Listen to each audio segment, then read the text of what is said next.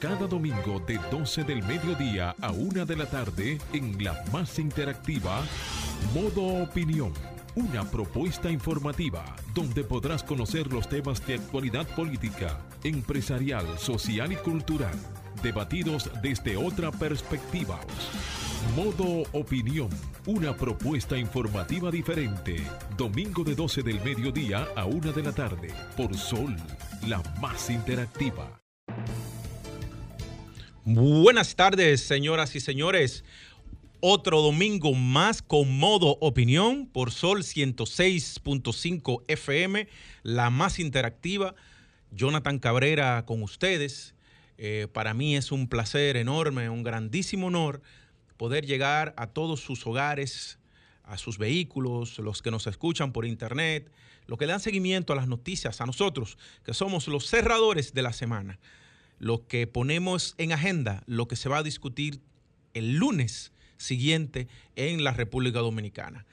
Como siempre, con un contenido sumamente variado, eh, información valiosísima, eh, ilustrativa, pero también con la participación de ustedes, que son la sangre que mueve este programa. Sin ustedes nos, no existimos.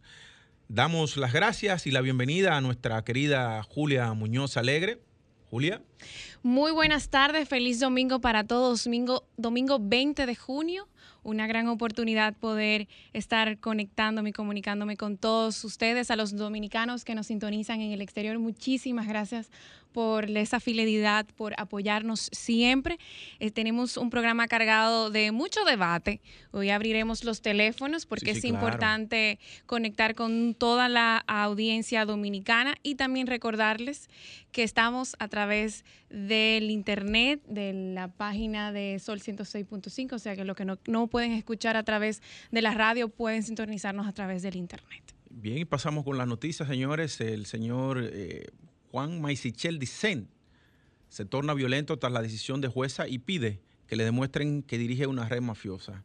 Em, el señor eh, Michel Luis Dicen, bueno, porque ese segundo nombre del Maisichel, Es el famoso caso número 13. el caso 13 de la, de la Lotería Nacional Dominicana. Evidentemente, el gran hallazgo de esto es que esto fue gestado en la transición. Tan pronto ellos sabían que él iba a ocupar la posición en la Lotería Nacional, comenzaron a fraguar la, la, ese fraude en contra de, los dueños de banca. Porque el fraude no fue contra el Estado como tal, sino utilizar el Estado para, para hacerle un fraude a dueños de banca. Es decir, las pérdidas que tuvieron los dueños de banca a nivel nacional e internacional ronda los 500 millones de pesos. Pero también es un golpe también al mismo Estado, al porque no al final ellos pagan impuestos y eso se retribuye también en, beneficio de todos nosotros. Entonces al final es también un, un, golpe para nosotros, para el país y también para el orden. Eh, esto esto ha, llamado mucho la atención. Han criticado también al partido del gobierno, pero entiendo que ha sido muy bien eh, elaborado toda esta gestión. Pero ¿por qué lo van a criticar si están presos? ¿Están presos? Están presos, o sea, no hay, por qué criticarlo. Ahora, lo que hay que garantizarle es un justo proceso y que la presunción de inocencia esté sobre todas las cosas, ¿no? Entonces yo creo que no tiene nada que ver con el partido. Continúa con la noticia, Julia. Sí, así mismo, la Altagracia sería de las primeras provincias en conseguir inmunidad.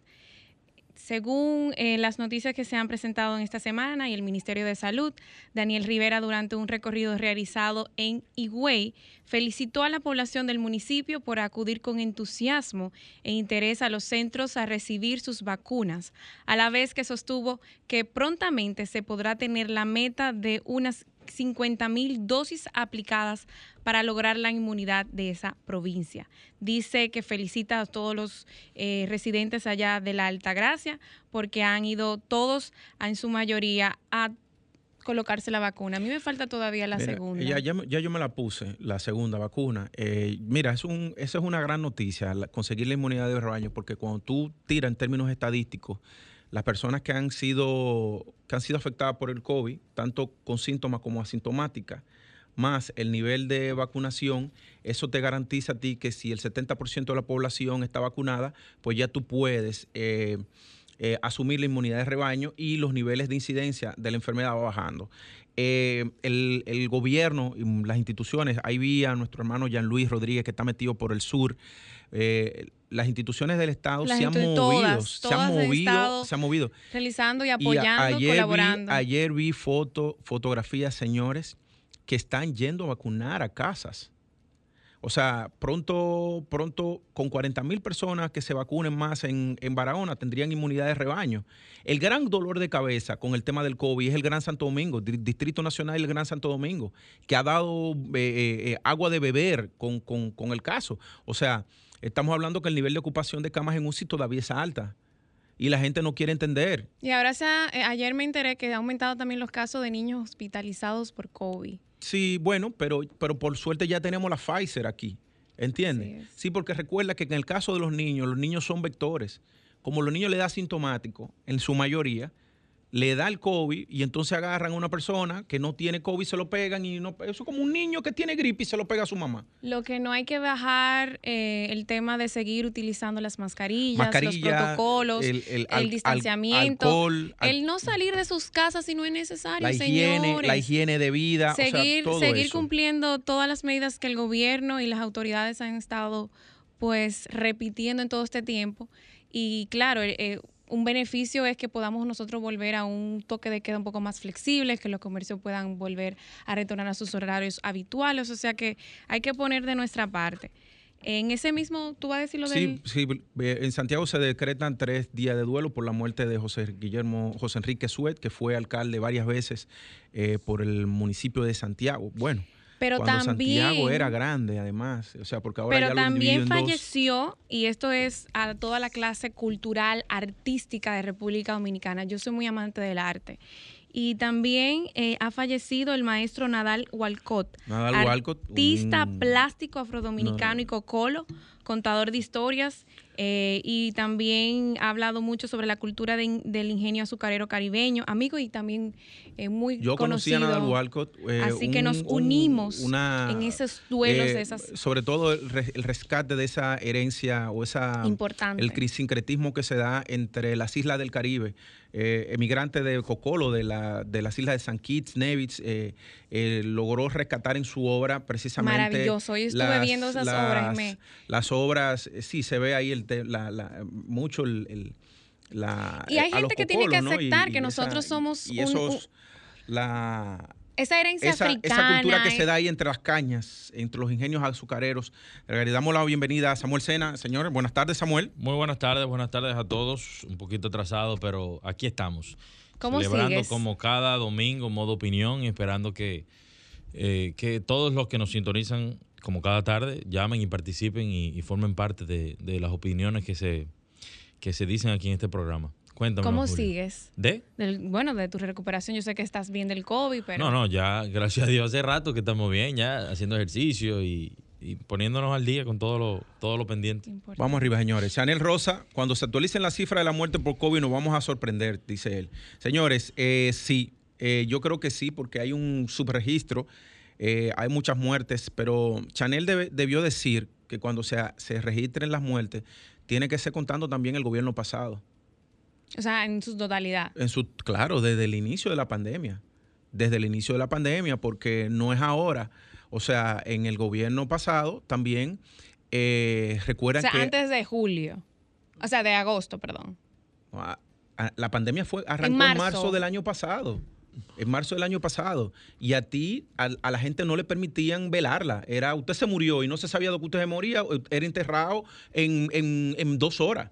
Muy doloroso. En dos horas. Entonces, hubo mucha gente que murió que no se sabía porque o no se ha revelado. Entonces, yo espero que el día que se revelen, si él tiene números del gobierno pasado, porque lo presente y que el gobierno actual pues también los sincerice, ¿no? Continuamos, señores. Así es. Eh, tenemos que en los industriales de, la harina dicen no al aumento y luego suben a 7 pesos el pan. La Unión de Medianos y Pequeños Industriales de la Harina UMPI anunció hoy, digo, anunció la semana pasada, un aumento de dos pesos al precio de la unidad del pan, el cual en lo adelante se despachará a siete pesos. El pan va a llegarle a los consumidores dos pesos más y, y, será, por unidad y serán vendidos también a 2 por 15 como una manera de que el sector contribuya también a la situación de la pandemia que está viviendo el país, declaró Ishar Burgos, presidente de la Junta Directiva de la UMPI. Expuso también que se mantienen en incertidumbre con relación al precio que tendrá la materia prima para la elaboración del producto de consumo masivo en la población dominicana. Bien, señores, vamos a una pausa y volvemos en breve.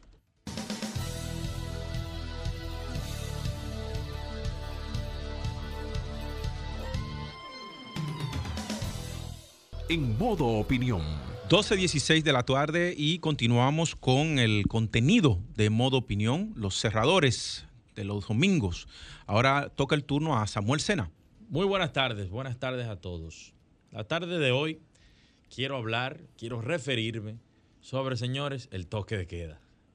Ese toque de queda que nos tiene enfermos, que nos tiene yendo a psicólogos, que nos tiene hastiados que en principio era una necesidad nacional, pero hoy, hoy día, ya no es necesario.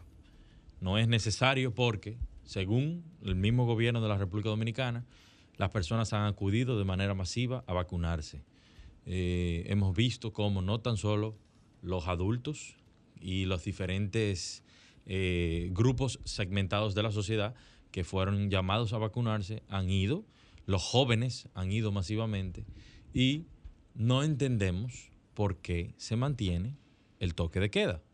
El toque de queda, tenemos con él ya aproximadamente un año y tres meses. Un año y tres meses, vamos para un año y cuatro meses en julio. Comenzó en marzo del año pasado. Y lo que, lo que vemos que se ha derivado de él eh, por su prolongación es una crisis económica, que aunque no lo diga eh, el gobierno, aunque no se hable en sentido general sobre ello, se está sintiendo, ya se comienza a sentir eh, las personas desempleadas por la depresión, eh, la incapacidad de las empresas de poder mantener la misma empleomanía sin ganar o sin recibir los mismos ingresos que recibían antes de todo este periodo de pandemia. pero el toque de queda ya no se justifica, señores. Todo el mundo está, o la mayoría de las personas ya están tratando de salir a las calles, de, buscarse eh, el moro, de buscar eh, su fuente de ingreso. Eh, las personas van a los bancos. Cada vez que se limita el toque de queda, hay más aglomeración en los diferentes lugares donde se dan servicios que son de manera necesaria, como los supermercados, las farmacias. Y aunque se intente cumplir con normas y, regulaciones de distanciamiento, eso realmente eh, ya no está pasando. La gente simplemente se hartó. La gente se hastió, tiene que vivir, tiene que salir, tiene que tirar hacia adelante. El toque de queda lo que nos está haciendo es eh, complicándonos más la vida, porque fíjese, un empleado que, puede decir que tiene su empleo actualmente, eh, tiene que entrar a las 8 de la mañana a su labor y salir 5 y media y algunos hasta las 6 de la tarde. Pero, ¿a qué hora va a ir al supermercado? El sábado, cuando se junta todo el mundo. El domingo, cuando casi eh, también todo el mundo está en la calle. Entonces, las personas que aprovechaban para salir de su trabajo y hacer sus diligencias ya no pueden hacerlo. Ya no pueden hacerlo. Y este país, aunque es una meta que se tiene eh, y que debe ser eh, implementado lentamente, eh, señores, no tiene los niveles de bancarización para que todas las personas puedan hacer sus operaciones, puedan realizar sus pagos de manera digital, de manera electrónica. Así que ya, señores, el toque de queda debe ser desmontado cuando se venza este último. Al presidente no le cabe de otra. El, Congreso real y efectivamente tiene que hacer un contrapeso. Ya, cada vez que el presidente pide una extensión del estado de emergencia, ya en esta ocasión debe ser detenido. Vamos a reactivar la economía, vamos a trabajar, vamos a trabajar, vamos a salir adelante y vamos a eliminar, vamos a salir del toque de queda. Adelante, Franklin.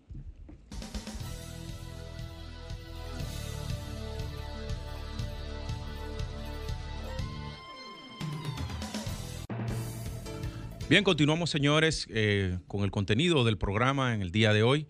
Ahora es mi, turno. Quiero eh, referirme a dos temas.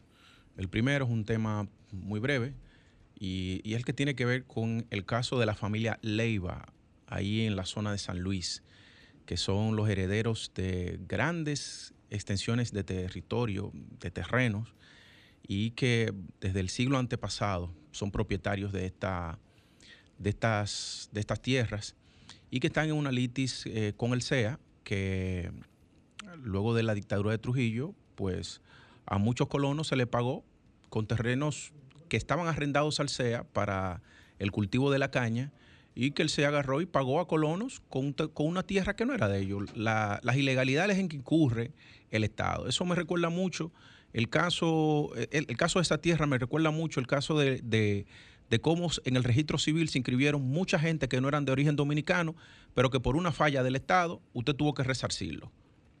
Tuvo que resarcir a esas personas bajo una ilegalidad. Entonces, en el caso de la familia Leiva, que todo ese terreno que está por los frentes del Cristo Salvador, que tú tienes bomba de gasolina, tienes eh, inmobiliarias que han desarrollado proyectos, eh, tú tienes car wash, tienes son unos terrenos invadidos, invadidos y que próximamente, pues, eh, en, próximas audiencias, pues e, esto tiene que dar definido para que le entreguen los terrenos a esta familia que ha tenido posesión durante más de 100 años de estas tierras ahí en la zona de San Luis. De manera que yo espero que se resuelva prontamente este caso de la familia Leiva en el bonito de San Luis. Eh, señores, en otro orden, fíjense, eh, en estos días, iniciando el toque de queda, iba yo camino a mi casa eh, y me encuentro con, un retén, unos policías y, me paro a hablar. Y me paro a hablar. Eh, ellos amablemente comenzamos a conversar y logré conocer cuál es la situación que viven los policías en la República Dominicana, porque nosotros les exigimos mucho comportamiento a los policías sin dejar de, entender de que son seres humanos, de que son personas, de que lo que están realizando es una, un, trabajo, una labor, eh, que es una mano de obra, una mano de obra eh, hasta cierto punto con cierto grado de especialidad, porque tú tienes, tienen que manipular armas, tienen que eh, trabajar con la conducta de, los ciudadanos. Entonces, eran muchachos jóvenes y la, frase socorrida que, de ellos era, no tenemos apoyo, no tenemos apoyo, no tenemos apoyo. Y entre las cosas que salieron a relucir también era el tema de los derechos humanos. Y cuando yo hablo del tema de los derechos humanos, en el caso de la policía me refiero, es que eh, es ilegal, es ilegal si un policía trabaja más de ocho horas al día es ilegal si un policía trabaja más de ocho horas al día y no es remunerado en sus horas extras. Pero hay un elemento que salió a relucir con el tema del apoyo. Había uno de ellos que no tenía armas. Andaban en motocicletas, alrededor de cuatro motocicletas, eh, de a dos, ¿no? Entonces, ¿qué pasaba en el caso de que dice, me dice uno, mire, eh, hacía cinco años que a nosotros no nos entregaban ni uniforme, Mire, eh, recientemente nos entregaron una franela, oigan bien, una franela en la Policía Nacional, una franela, un par de medias, oigan bien, un par de medias, un chamaco, un pantalón, un par de zapatos, un par de botas. Y yo le pregunto a ustedes, ¿y dónde se van a parar los cuartos de la Policía Nacional, que hace cinco años, que había sido la última vez que le habían proporcionado habituallamiento a esos, a esos policías para que puedan hacer su trabajo. Porque la policía está en el deber de proporcionarle el uniforme constantemente, proporcionarle las, las franelas, proporcionarle las medias, proporcionarle las botas, los zapatos, el, el uniforme de, ejecutivo, de, ¿no? de, lujo, cuando, cuando tienen una actividad, pero también el, el chamaco de trabajo. Entonces, tanto se le pide a la policía tanto se le pide a la policía. Y me recuerda también un día que salía yo de aquí y en la tiradente pararon a una persona y tiradente con 27, yo me detuve detrás y me quedo hablando con el AMET. Y entonces me dice el AMET, me dice el AMET, no, no, mira, en el caso de nosotros, o set, como se llaman ahora, me dice, no, en el caso de nosotros, cuando nosotros vemos un atraco, vemos un atraco, ellos tienen un código con el que tiran por radio, pues resulta ser que tiran, aprenden al tipo con el del atraco, cuando presentan a los joven, al atracador, bueno, pues no hay nadie quien, quien persiga el delito. Resulta ser que después su vuelven a ver al tipo atracando de nuevo. En horas de la tarde, eh, para que la audiencia que me está escuchando sepa, en horas de la tarde, cuando las personas están saliendo de su trabajo, es cuando más atracos se realizan. Lo mismo pasa con los policías que están de servicio cuando agarran a una persona atracando y cometiendo un delito. ¿Qué pasa a una persona? Tú le, roban un celular, pero tú agarras y le devuelves el celular y la persona dice, sí, no, no, no, no, yo no quiero problema. Justo ahora, en este momento, se está discutiendo el Código Penal en, la, en la Cámara de Diputados. Y yo creo que si la persona es un atracador y hay un precedente, pues no se puede dejar libre. Entonces, esos son los elementos que dice el policía que necesita apoyo, necesita apoyo de, herramientas técnicas, eh, soporte como, como una vestimenta adecuada, que sea renovada constantemente, porque yo me pregunto a mí, ¿qué puede costarle regalarle dos docenas de pantaloncillos? Mandado a hacer, en, no tienen que ser importados, tú lo mandas a hacer en las múltiples empresas textiles que hay en la República Dominicana. Y si no, del 20% que, que quedan en excedente de las, eh, de las eh, zonas francas textiles en la República Dominicana. Que tú puedas darle dignidad a los policías que salen a la calle. Y lo estoy diciendo yo que he sido una persona que he sido muy dura y ácida con las actuaciones de la policía en la República Dominicana. De manera que hay que poner en ojo con el caso de la Policía Nacional porque hay que darle más apoyo ahora que se está haciendo una reforma policial y que sea una policía mucho más humana. Vamos a una pausa.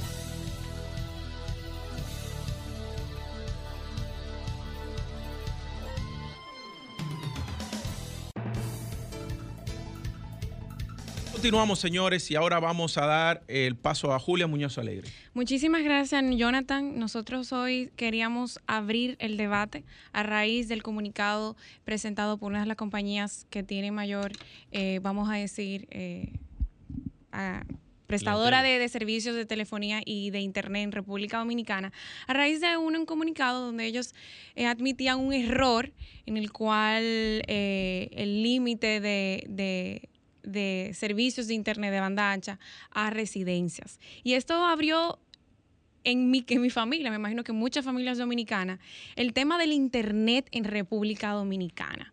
Los últimos eh, cinco años, República, eh, la República eh, Dominicana ha aumentado un 47.5% y actualmente la penetración de Internet ronda a 8 millones de personas. Es decir, que más de la población en República Dominicana dispone, necesita eh, tener acceso y es parte de su diario vivir y de, su, y de parte de su labor.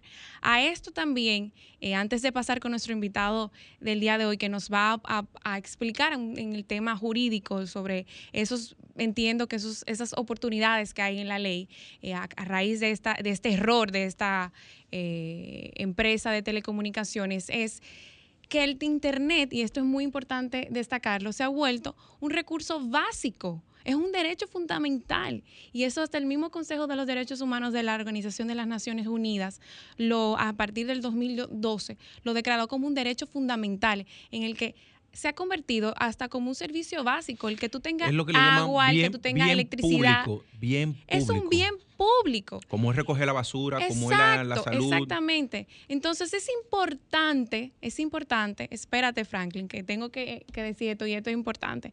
Es importante que nuestras autoridades, además de de sentarse a debatir temas de orden público, de bien público, como es el agua, que en esta semana también se abrió con el Pacto del Agua, también tomen en cuenta el Internet y cuando tomen medidas, sea a favor o a, consenso del consumidor final.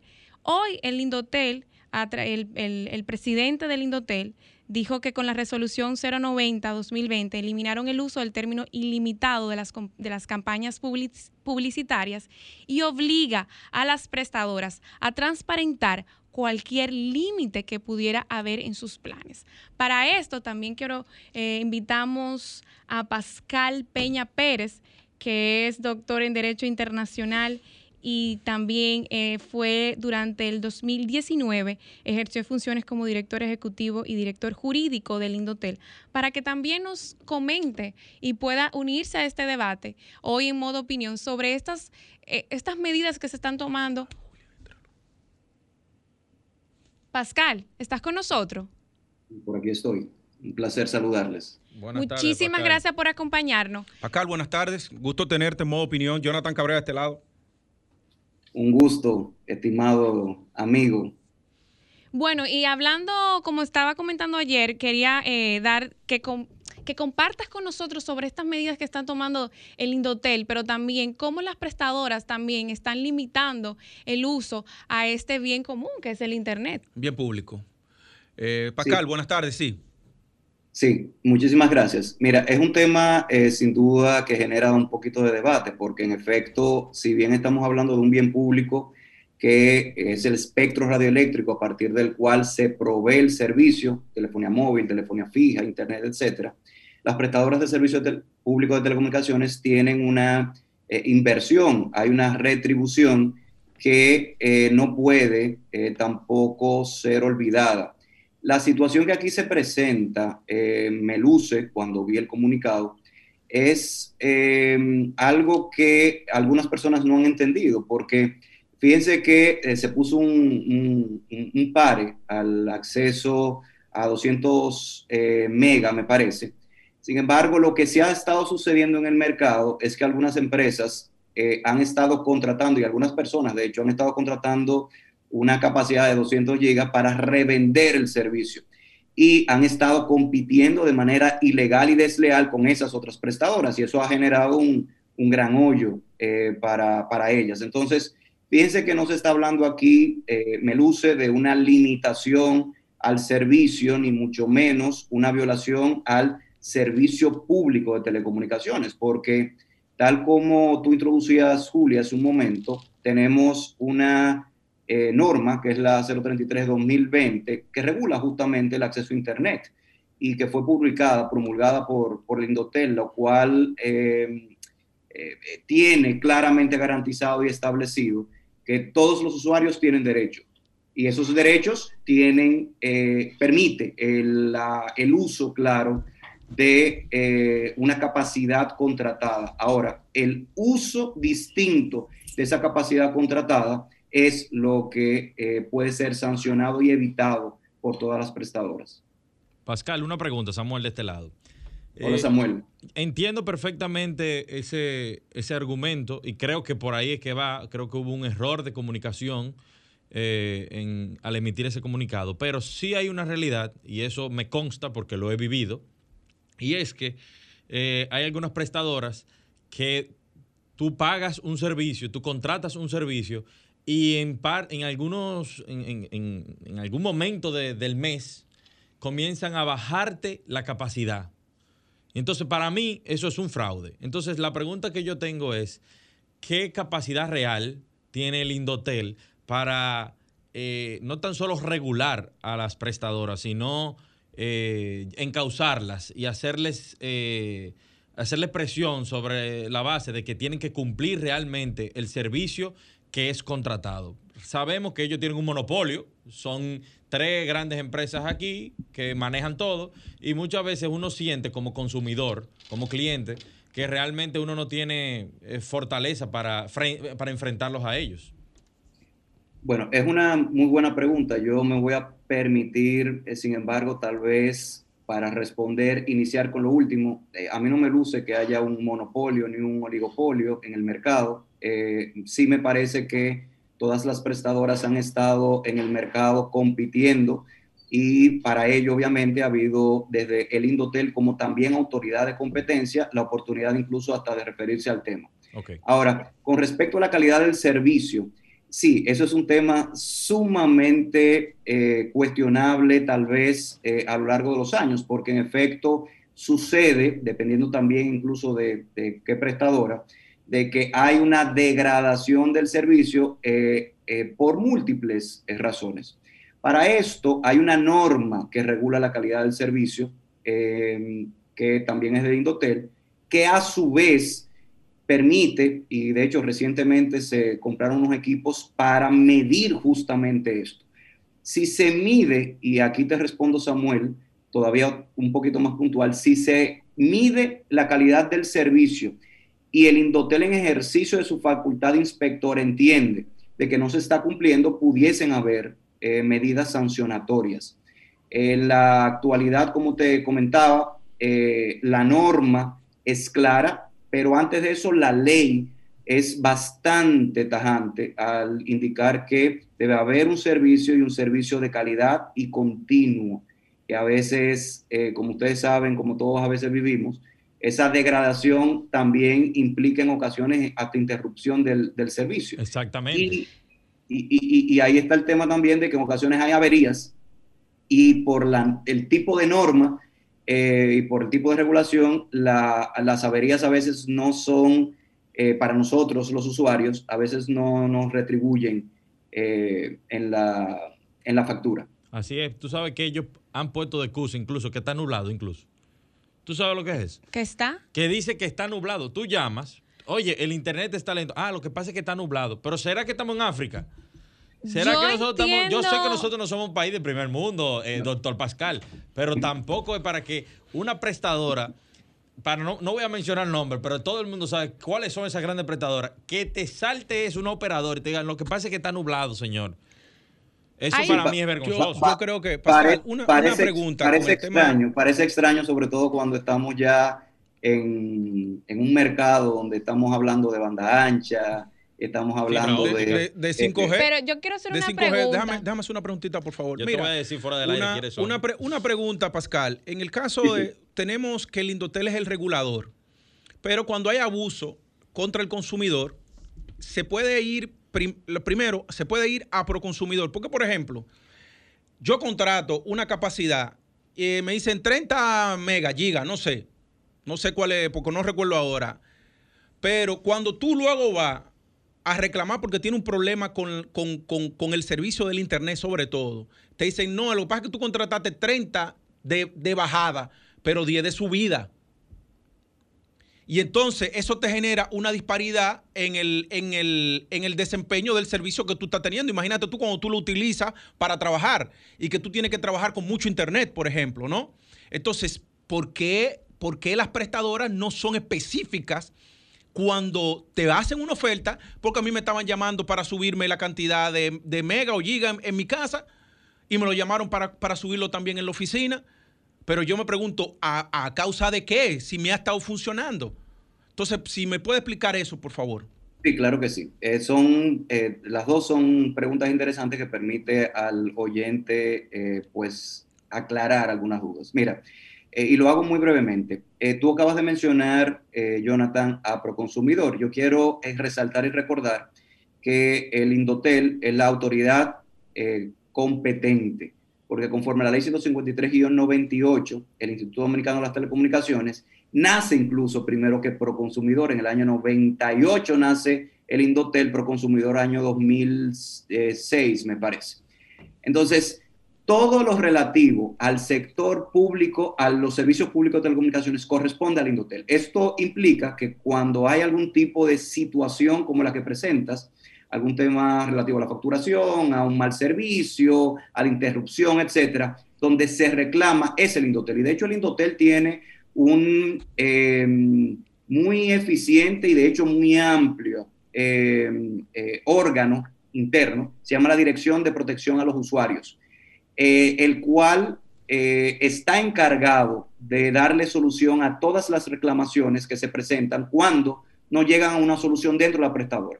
Entonces, como resultado de esto, en cuanto solo a que el servicio es dado eh, a través de un equipo telefónico. Por ejemplo, cuando nosotros compramos, ustedes saben, con, con alguna promoción o beneficio, vamos y compramos la prestadora un equipo, solo pro consumidor, cuando es temas de equipos, tiene competencia, pero todo lo relativo a la provisión del servicio le corresponde al Indotel. Todo lo que es la contratación, etcétera, etcétera. Esto hace que, y, y quiero resaltar este tema por la gran importancia que tiene, a veces olvidamos de que la Ley General de Telecomunicaciones, junto con todas las normas complementarias, tienen obligaciones y derechos que son suficientes.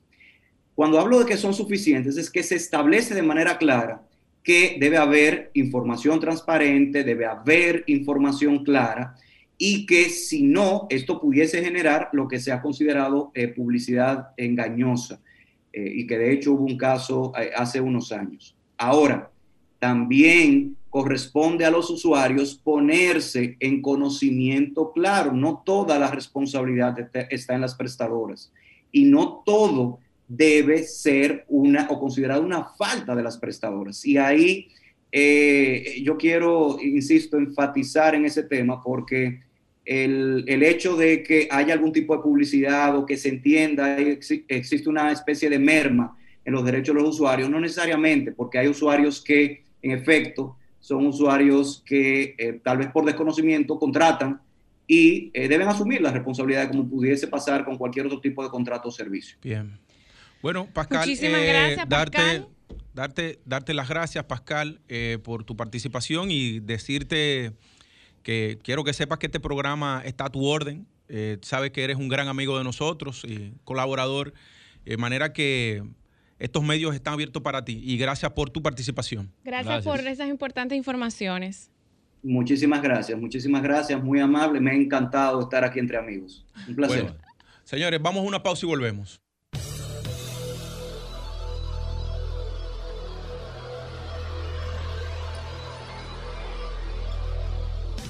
Bien, buenas tardes. 11, no, 12.46 de la tarde y ahora continuamos con el ingeniero junior de la Rosa, vicepresidente de MDES Foundation, que es para anunciar un campamento de emprendimiento, liderazgo y habilidades directivas. Buenas tardes, ingeniero junior. ¿Cómo está usted? Muy buenas tardes. Les habla Lizeth Valencia ah, en sustitución de Junior. Ah, ya, ya, ya. Ah, bueno, pero que, que tengo aquí en el, bueno, pero como quiera, buenas tardes y bienvenida. Gracias, es un placer para mí estar aquí en modo opinión. Y bueno, Junior es el vicepresidente de nuestra fundación y yo me encargo voluntaria en la parte de la gestión académica. Así que aquí estamos para servirles. Bueno, pues cuéntenos de qué trata este campamento, por favor. Bueno, primero muchas gracias por la oportunidad. Ende Foundation es una fundación que se encarga de emprendimiento y desarrollo. Y para nadie es un secreto que la forma de aprender se ha cambiado a lo largo de los años. Entonces, en ENDES tratamos de que las actividades formativas sean lo más dinámicas posible para que sean efectivas y útiles. Eso de la educación tradicional ya algunos los tiene cansados y todo eso. Entonces, la Fundación de Emprendimiento y Desarrollo ha creado un campamento de liderazgo y habilidades directivas llamado ENDES Up. Así que vamos a tener tres días y dos noches para tener contacto con la naturaleza, desconectarnos totalmente de, de la ciudad y aprender en condiciones de incertidumbre cómo nos tratamos entre nosotros, cómo tomamos eh, decisiones cuando estamos presionados, cómo tratamos, cómo nos comportamos cuando estamos en un ambiente donde no conocemos a más nadie. Así que este campamento los invito a que se inscriban o a que nos sigan en nuestras redes sociales, arroba en The Foundation. Eh, va a ser en agosto, 6, 7 y 8 de agosto. Así que están totalmente invitados en la página de Instagram para tener toda la información. ¿Y cuáles, cuáles cursos tiene en esto? Porque habilidades, bueno, pero tiene que tener algún tipo de capacitaciones, que, que el programa que incluye. Mira, esto incluye rallies, caminatas, eh, multiaventuras, actividades deportivas, jornadas de risoterapia, ¿ok? Dinámicas grupales, trabajo en equipo, identificación de rastros y huellas, o sea, vamos a durar totalmente 24/7 durante ese fin de semana conectados con nuestro yo interior para saber de qué somos capaces. Normalmente hemos escuchado la frase que dice por ahí, que no sabes lo fuerte que eres hasta que ser fuerte es la única opción que tienes. Entonces, bueno, en este campamento lo que queremos es eso, que la gente se conecte para que vea de qué está hecho. ¿Dónde se va a realizar? Mira, lo tenemos en el Faro de La Vega. La salida va a ser desde Santo Domingo, el 6, 7 o 8 de agosto, como les comenté, pero vamos a estar trasladándonos hasta La Vega, vamos a caminar, vamos a, ese es el primer reto. Tenemos una caminata de 7.5 kilómetros montaña arriba porque no llegan los transportes y de eso se trata, meternos totalmente en la naturaleza, desconectarnos y aprender de nosotros mismos, pero dirigido con estas actividades. Bueno, pues desearle muchos éxitos y agradecerle ¿no? que haya utilizado este medio para dar esta noticia y cuando se estén acercando los días, pues si quiere, pues puede volver a contactarnos y para que la gente se anime y participe. Yo creo que sí, que es necesario este tipo de actividades eh, de habilidades sí, directivas. Precisamente ahora como hablaban en el programa de que la gente tiene, la pandemia los tiene locos, el toque de queda y todas estas cosas, es genial como que tomarte un tiempito para liberarte, desconectarte, eh, entrar en la naturaleza y aprender y desarrollar tus propias habilidades que te van a ayudar en todo lo que emprendas, sea trabajo, la familia, relaciones, lo que necesites. Así que en arroba Endes Foundation, en Instagram, va a estar toda la información. Así que los invitamos a que se reten. Perfecto. Muchas gracias y feliz domingo. Igual, bendiciones. Vamos a una pausa. Vamos ahora con la gente, con el pueblo, señores. Y como bien hablábamos hace un momento, hay mucho problema con el Internet. Sí, sí. Entonces, sí, nosotros sí. queremos saber de la boca de ustedes cuáles son los problemas que están enfrentando El con el. Internet que ustedes contratan en su casa y en su teléfono. Y más ahora que tienen clases virtuales con los muchachos, ¿no? Y que es. mucha gente está en teletrabajo.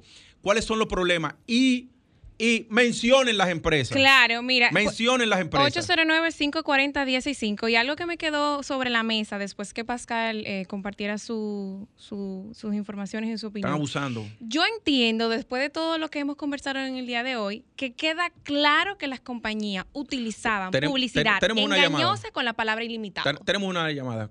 Buenas tardes. ¿De dónde nos llaman? ¿Y su nombre? Santo Domingo. Oigan, el, señor, Fraile, eh, se nota claro que un representante a favor de la telefónica. Los abusos que comete la telefónica.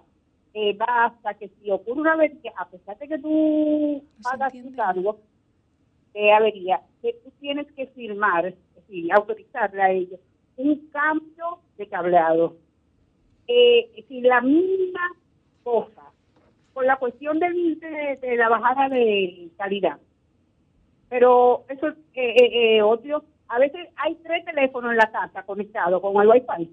Que yo no entiendo eso de la venta ni del negocio. Porque que tú compartas un Wi-Fi en varios equipos no es un negocio. Yo eso me estoy desayunando ahora. ¿Y, con, y con cuál empresa que usted tiene que le, que le está dando mal servicio? Altis. Con Altis. Altis. Vamos con la siguiente. Bueno, señores, vamos con la siguiente llamada. Sí, señores, que, que, es que estas empresas uno Yo- no entiende y, y entonces resulta ser que cuando la gente quiere comunicarse eh, es eh, marque 1, después marque 2, después marque 3. Yo una vez tuve un problema con una, con la, con la empresa que, esa- que ella mencionó y yo lo que hice fue que cogí una libreta y anoté hora, hora, fecha y el nombre de cada representante que, con el que yo hablaba. Y te pasaban y te traspasaban. Y no, pero no es que yo duré, yo duré con un teléfono que una muchacha en un dealer me vendió sin autorización mía, sin yo firmar nada, y me cambió de plan y me vendió un teléfono que yo nunca recibí, que yo nunca recibí, y yo duré ocho meses para resolver ese problema. Ocho meses. 809-540-165. Bueno, yo con esto entiendo. Entonces, eh, eh, el Indotel tiene mucho, mucho trabajo La telefonía en este país, con sobre todo, todo, lo que está pasando. sobre todo que el acceso al Internet es un elemento fundamental para disminuir la brecha de la pobreza. Tenemos otra llamada. Vamos arriba. ¿Dónde nos llama? ¿Y su nombre? Saludos, saludos Willy Vázquez. Saludos. Santo Domingo Norte. ¿De dónde nos llama? Santo Domingo Norte. Santo Domingo Norte. Va- vamos- sí, sí, por yo favor. Tengo una, yo tengo una situación con la, con la línea de esa misma compañía que acaba de mencionar la señora que llamó anteriormente, de Altis. Y es que yo pago 2.400 pesos mensuales por un servicio supuestamente ilimitado. Y el Internet, desde el primer día, es un caos total.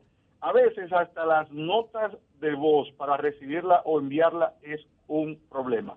Imagínate para descargar videos, para descargar eh, eh, eh, contenido que a veces mandan a las redes sociales, nada de eso. Es una, una cosa increíble. El servicio es pésimo. Bueno, señor, mu- Muchísimas muchísimas gracias. por su participación. No tenemos otra llamadita ahí. Ven a la gente, por favor. 809-540-165. Y esto Bueno, abre el señores, debate. no, nos te- no, lo, los único, lo único que nos queda es ya des- despedir por hoy y desearle mucha suerte a la telefónica de este país entonces, que Bueno, sigan haciendo lo que le da la gana con, el Indotel, aunque el presidente con- tuiteó con los usuarios, del- del- de- del que hagan lo que le dé la gana. ¿Entiendes? No, no lo podemos hacer. Tenemos una llamadita. Vamos, vamos. De- antes, mire, señores, para que cierre usted el programa. ¿De dónde nos llama y su nombre? Alisandro Tejera, desde Bochillo de San Juan. Óyelo ahí de San Bochí. Un abrazo para allá. Oye, te voy a explicar una situación antes de, de la que tú estabas planteando. Si tú te pones a revisar toda la... lo- A lo breve, que tú eres que va a despedir. si, si tú te pones a revisar toda la factura de, de, de- de teléfono, todas tienen incluida un claro un claro video, un claro qué sé yo qué, y todo eso te lo están cobrando. Yo hice una reclamación y me, me hicieron un crédito de cinco mil y pico de pesos sin yo autorizar eso. Bueno, están viendo, señores. Revisen su factura. Gracias de- desde Bochío. Señores, hasta el próximo domingo. Un abrazo.